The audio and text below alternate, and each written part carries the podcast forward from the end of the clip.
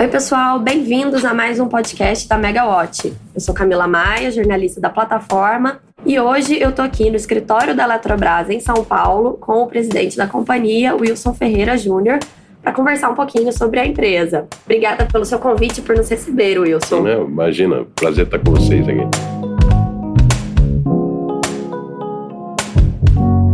A gente fala muito sobre os planos de privatização da Eletrobras. Ano passado, vocês conseguiram finalmente enviar né, o projeto de lei para o Congresso. Só que enquanto isso, a vida tem que seguir na companhia. Desde que você assumiu em 2016, vocês já alcançaram várias melhorias, a companhia já se recuperou. Mas eu queria que você falasse um pouquinho sobre o que vocês estão conduzindo neste momento para que a empresa continue tocando o dia a dia enquanto não se tem uma definição sobre esse futuro. Bom, eu acho que a primeira coisa é importante colocar para vocês é que a companhia nesses três anos de reestruturação, ela aumentou muito a sua produtividade. Então, uma medida importante é você falar assim, ah, nós viemos de 26 mil empregados, hoje estamos com 12.500, chegamos a 12 mil agora em maio. Esse é o plano da companhia.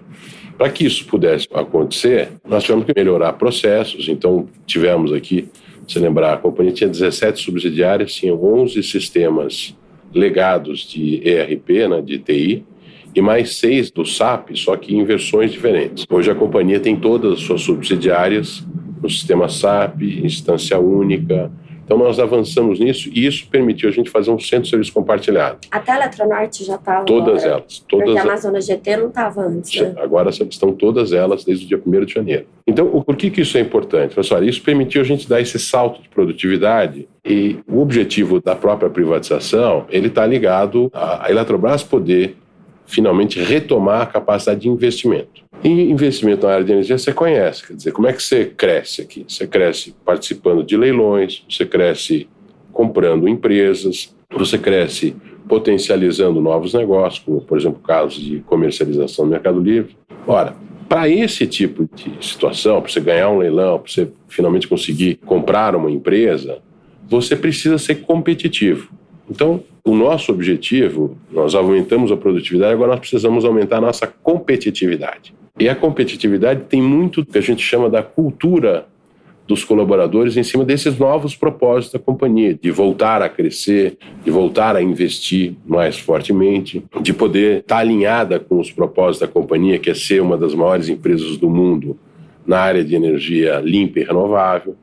Então, para isso, o nosso colaborador ele precisa estar alinhado com esse propósito. Então, quer dizer, isso acaba sendo uma cultura de alta performance, ela tem um conjunto de atributos que as pessoas precisam se alinhar. Então, colocar novos propósitos, oferecer novas condições de desenvolvimento de carreira. Por exemplo, eu tinha 2.200 gestores há três anos e pouco atrás. Hoje nós estamos com um pouco mais de 800. Então, praticamente um terço do que você tinha lá na frente. Por conta de venda de ativos ou por conta de reestruturação? Por, por conta de venda de ativos, nós tiramos 6 mil pessoas. Uhum. Então, se for pegar de 26, veio para 20, e de 20 agora veio para 12.500, aí nas áreas de geração, transmissão e comercialização. Então, é, você tem sim uma redução importante, mas ela está ligada a uma holding que tem um conjunto de empresas que fazem a mesma coisa e que trabalhavam muito pouco em conjunto. Os processos, por exemplo, de seleção de gestores foram mudados ao longo desse período. Nós passamos a fazer os assessment de todos os gestores da companhia daquela época, os que estão em posições e os que perderam posições. Nós selecionamos as pessoas com base nos melhores desempenhos em assessment e a partir do ano passado nós passamos a cada vaga de gestor que nós temos nós colocamos um processo público dentro da Eletrobras. Nós fizemos uma definição melhor dos cargos e os pré-requisitos para que você desempenhe essa função, e ele é aberto para qualquer empregado. Se você tem lá as qualificações e as experiências que são lá demandadas, há um comitê que é formado para selecionar esse novo executivo, e ele é feito no processo público que culmina com a eleição dele na própria reunião de diretoria. Como eu digo, o tema da estrutura ele é meio para que você desenvolva uma cultura de alta performance, que a gente espera que seja colaborativa, meritocrática, que você tenha também incentivos de remuneração para alinhar as pessoas com os propósitos da companhia. Então, esse tipo de mudança é o que a gente vai fazer agora para preparar melhor a companhia para esse processo de competição que se dará mais fortemente a partir da privatização. Agora, a questão da empresa ser uma empresa estatal e os funcionários terem a estabilidade garantida por lei cria alguma barreira para essa reestruturação ali e essa tentativa de vocês de ganho de competitividade? Bom, é, eu acho que a, os empregados têm é, garantia de emprego é, pela via do, dos seus sindicatos mas isso não foi nenhum impeditivo para que a gente pudesse fazer um ajuste desse tamanho na companhia, ainda como estatal. Né? Uhum. Quando ela deixar de ser estatal, certamente a condição de negociação com os sindicatos deve mudar e os parâmetros, porque os sindicatos querem proteger os empregados e nós precisamos proteger os empregados e dar a eles, de fato, um propósito, uma carreira é que eles possam ser reconhecidos e remunerados pela contribuição que eles dão, uhum. como qualquer empresa. E eu já diria hoje, a Eletrobras está numa posição, em termos de produtividade, muito semelhante aí a qualquer empresa do setor. Ela, ela tem, obviamente, um tamanho maior, o que vai permitir, no futuro, com a incorporação de novas tecnologias, etc., ser ainda mais eficiente. Mas ela já é hoje uma empresa eficiente e você pode ver isso não só pela geração de EBITDA da companhia, uhum. como de lucro. Então, ela já é uma companhia é, que tem um desempenho que ela não tinha. Então, é, é, acho que isso é uma, uma evidência. Pode ser melhor? Pode ser melhor. E aí é que eu digo: cultura é o nosso jeito de ser e de fazer. A gente tem certeza, porque o profissional Eletrobras é um profissional muito qualificado. Nesses três anos e meio, é, vocês já conseguiram alcançar importantes feitos para a empresa, como você mesmo mencionou, né? Reduziu de 26 mil para 12 mil funcionários, implementou sistemas, centros de serviços compartilhados, reduziu o endividamento, melhorou muito a situação da empresa. Vocês ainda têm espaço para mais ganho de eficiência, considerando o cenário atual? Ah, não, tem, eu não tenho dúvida que tem. Nós acabamos de colocar esse sistema SAP novo. Esse sistema é a última palavra em sistemas ERP e, no nosso caso, ele tem componentes adicionais, tanto para operação, manutenção do sistema. Nós estamos agora potencializando essa plataforma que pode nos dar muito mais. Eu acho que tem muito espaço ainda para a gente evoluir e eu acho que isso é um pouco da agenda de aumento de produtividade e competitividade que a companhia vai apresentar a partir da privatização.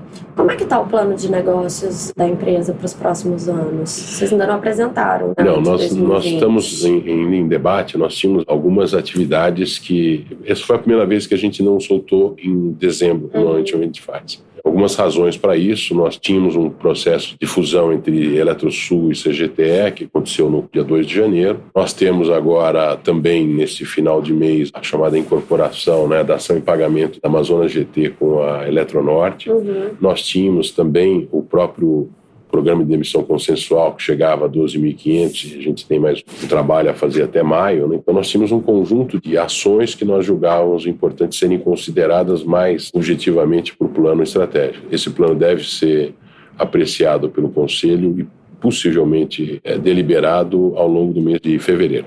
Agora, qual que é o cenário base de vocês nesse plano? O cenário básico é, veja, a gente tem tido uma ação importante na conclusão de todos os projetos de investimentos que nós tínhamos. Nós devemos ter chegado agora, no mês de janeiro, com a conclusão de praticamente todos, à exceção de dois importantes. O que, que tinha andando, que a gente lembrar que a gente começou concluindo Santo Antônio, Giral, no ano passado eh, nós concluímos São Manuel, Sinop e no final do ano Belo Monte, nós tínhamos ainda dois conjuntos grandes de eólicas, um na Chesse e um em Furnas, foram conclusos entre dezembro e este mês de janeiro. Nós temos aquela linha de Santa Genebra que está sendo concluída agora nesse mês de janeiro também. E vão remanescer aqui dois projetos importantes: o da TNE, que é a linha de transmissão Manaus-Boa Vista, uhum e o de Angra 3. Né? Isso são duas prioridades. Né? Angra 3 é uma atividade importante. São 12 bilhões, né? São 12 bilhões para concluir o projeto. O projeto está com 63% pronto. Vai ser apreciado agora no mês de fevereiro pelo PPI. Nós contratamos o BN10 para fazer um trabalho de modelagem, uhum. etc. Isso vai ser então encaminhado no PPI. E aí a gente parte para a seleção de um parceiro privado para conosco concluir esse projeto. No caso da TNE, da Manaus Boa Vista, nós também estamos trabalhando aqui com uma agenda de até abril nós temos finalmente a nossa licença Estamos trabalhando junto com o sócio para que a gente possa ter a retomada dessa obra em dois anos concluí-la. Então, são duas obras de valores muito altos. Né? O caso da TNE é mais de 2 bilhões, o caso de Anga são 12 a 15 bilhões de reais. Então, são duas obras grandes que vão ocupar bastante da gente. Para além disso, Camila, as empresas de transmissão têm muitos ativos já com a vida útil exaurida e precisam ser substituídos. Eu estava ontem na Eletronorte, onde a gente apreciou o próprio seguro da companhia e nós tivemos assim um aumento do seguro especificamente por conta de um nível de sinistralidade que aumentou em função da idade avançada de alguns componentes. Comenta que o setor de transmissão tem cerca de mais de 30 bilhões de reais em ativos com vida útil exaurida. Então, essa também é uma prioridade da companhia. A Eletrobras tem quase metade do sistema de transmissão, então nós entendemos que temos que fazer um trabalho, uma agenda regulatória importante para demonstrar a ANEL, seja por esses elementos ligados à, sinistralidade dos nossos ativos, e o aumento seguro, seja porque também, num ativo desse sai do sistema, você tem é, aquela parcela variável, o sistema perde robustez e precisa ser retomado. Então, esse é um ponto importante para nós. Na área de geração, com a conclusão desses ativos né, que eu acabei de colocar, eu acho que a gente tem que, tanto na geração quanto na transmissão, nós temos ainda, por conta de atrasos que tivemos no passado, um conjunto de penalidades da ANEL que nos impede de participar de leilões. Não é igual em todas as empresas, mas nós temos esse evento também a, a superar. Mas nós temos também Santa Cruz, que nós estamos fechando o ciclo combinado, um investimento alto também na área de gás. E nós temos que nos preparar, enquanto empresa de geração, avaliando novos projetos, porque a gente é, tem que começar a já vislumbrar a participação em leilões ou nos futuros leilões, até por conta da própria privatização. Claro. Então é um período de, também de preparação de novos projetos. Arrumar o que tem aqui, que a gente sabe que na transmissão tem muito investimento para fazer, priorizar esses investimentos e na área de geração se preparar para os futuros empreendimentos que vão aparecer.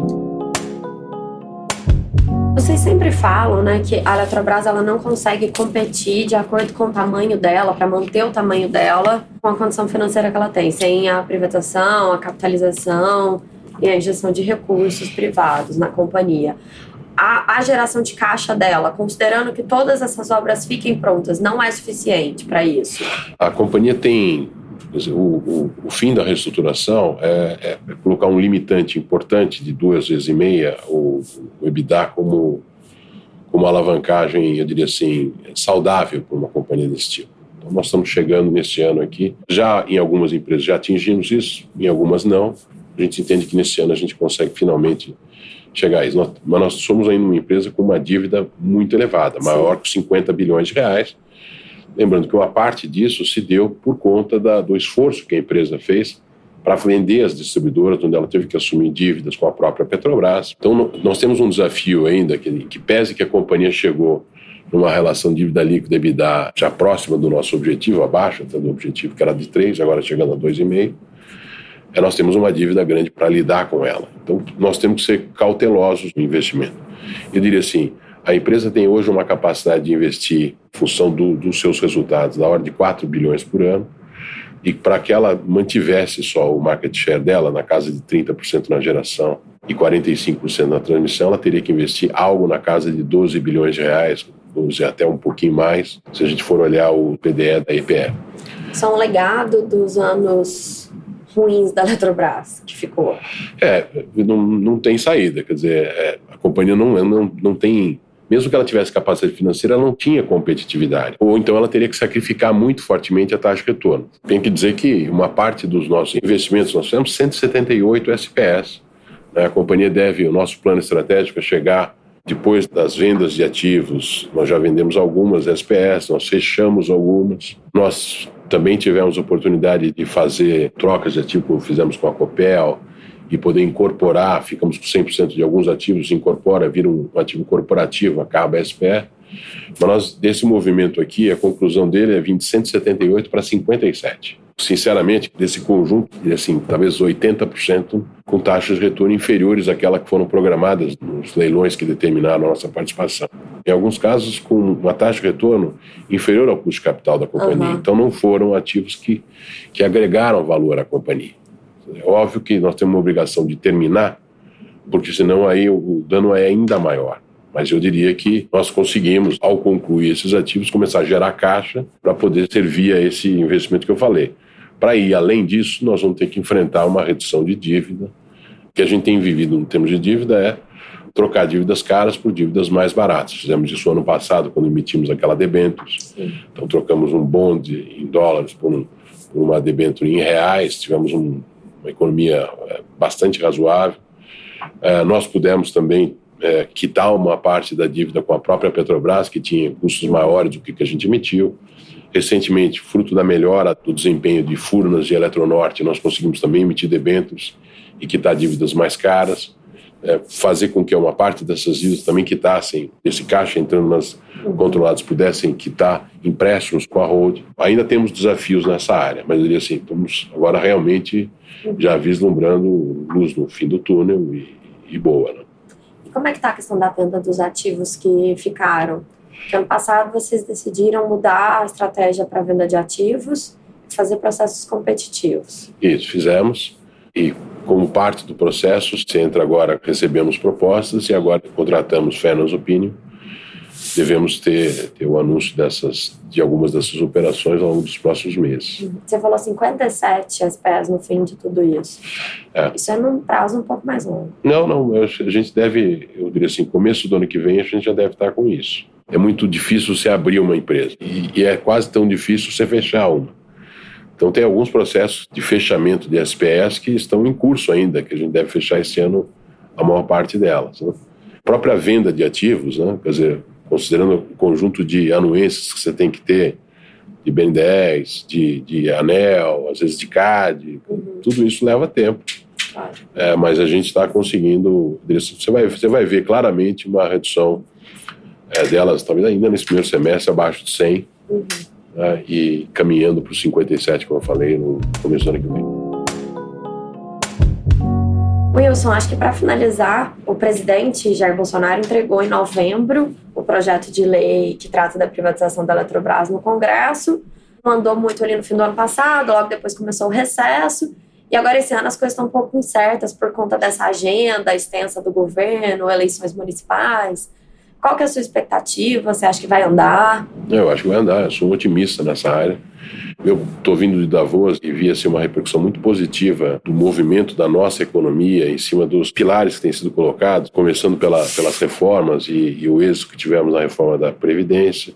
Muito bem visto a, a iniciativa das duas reformas, da administrativa e da tributária, e especialmente o programa de redução da dívida pública via as privatizações. O secretário, tanto o ministro Paulo Guedes quanto o secretário Salim, têm sido muito enfático, isso foi reforçado em Davos, dessa prioridade. Eu não tenho dúvida que o Congresso, o Senado e a Câmara estão alinhados com esse esforço. Nós temos realmente é, que, como tem sido dito até pelo próprio ministro Paulo Guedes, fazer 40 anos em quatro. Nós tivemos oportunidade por várias vezes de conversar e de apresentar esse projeto a, tanto ao, ao, presidente Rodrigo Maia quanto ao conjunto de lideranças é, que ele tem colocado para a gente interagir. Acho que já há uma percepção é, positiva em relação a esse movimento e ele precisa também ser encaminhado paralelamente ao Senado. Então há um esforço do Ministério, ministro, eu próprio, de a gente começar a desenvolver essa agenda agora a partir de fevereiro e, obviamente, contando que isso é uma prioridade nacional. Isso é bom para o Brasil. Né? Isso melhora a nossa capacidade de movimentar a economia, crescer, gerar emprego e renda, que é o que todo mundo quer.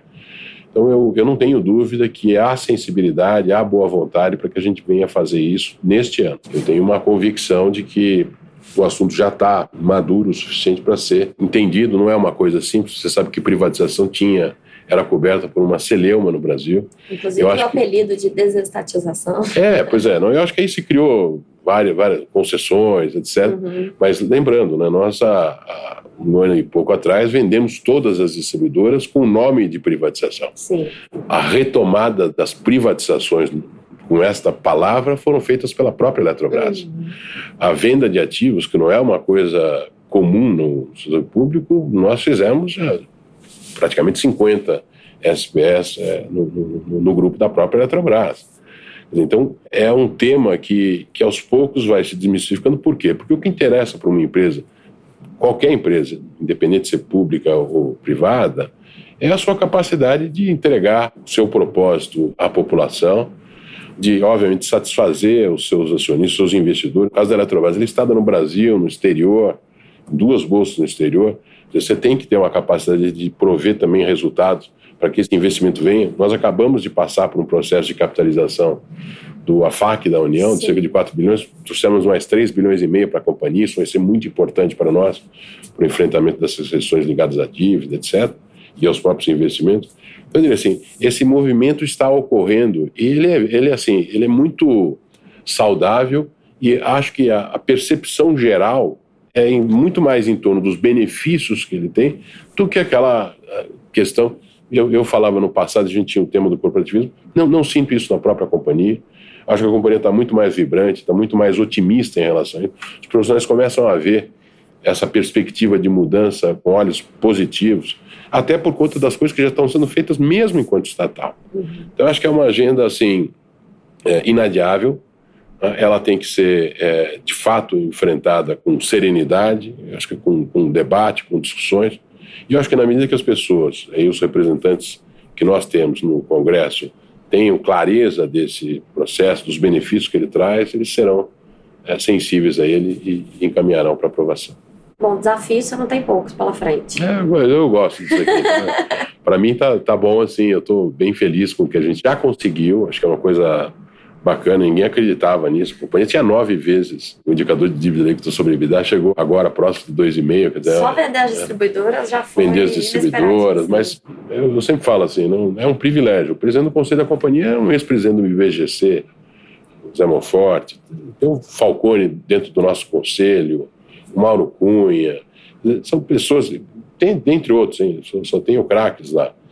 É, mas todas as empresas é, tinha aquela fama de descontroladas. Hoje você vê que é um, já tem cara de grupo, Eletrobras, uma pessoa chama de sistema, chama de grupo. Então, eu, eu sinto assim muitas mudanças é, importantes que estão trazendo bom resultado. As usinas estão aí, estão entregues, estão produzindo energia, as linhas de transmissões foram entregues. Então, a gente era famoso porque ah, tem um parque eólico que está pronto. Não tem nenhum disso aqui, já faz dois anos. A companhia não tem mais nenhum atraso nas suas obras. Então, é uma mudança que atende aos objetivos da Eletrobras e aos objetivos da população que ela serve.